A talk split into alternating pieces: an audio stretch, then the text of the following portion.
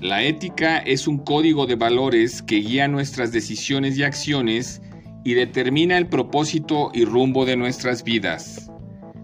Ayn Rand. Continuamos revisando el tema de las faltas administrativas no graves y su vinculación a los códigos de ética de los servidores públicos. Es la Constitución Política de los Estados Unidos Mexicanos en sus artículos 109, fracción tercera y 113, la Ley General del Sistema Nacional Anticorrupción en su artículo 5 y la Ley General de Responsabilidades Administrativas en su artículo 7, las que establecen los principios de legalidad, objetividad, profesionalismo, honradez, lealtad,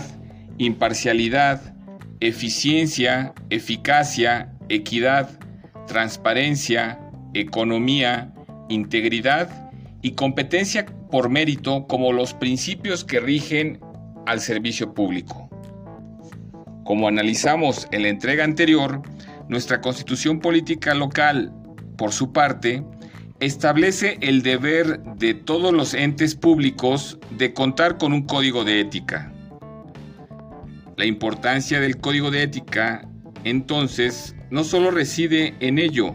sino que por virtud de la Ley General de Responsabilidades Administrativas en su artículo 49, fracción primera, los códigos de ética contienen los supuestos éticos de comportamiento que configuran una verdadera tipología administrativa sancionable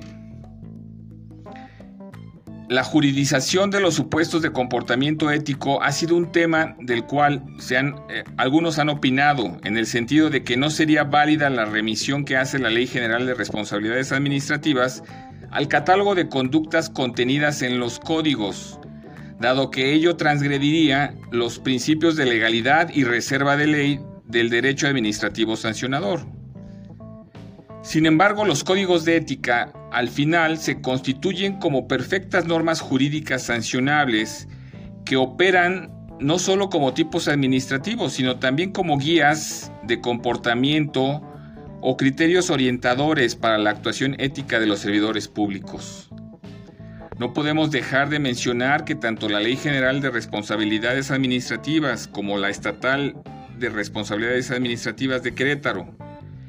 y los acuerdos del Sistema Nacional Anticorrupción relativos, en su conjunto establecen los lineamientos para la creación de los códigos de ética en las dependencias y entidades gubernamentales, estableciendo claramente que la competencia para la emisión de dichos códigos corresponde y es exclusiva a las Contralorías y los órganos internos de control. En nuestra próxima entrega comenzaremos a revisar algunos casos de códigos de ética de servidores públicos y los catálogos de conducta que ellos contienen. Sígueme en Twitter en arroba Adolfo Franco G. Hasta la próxima.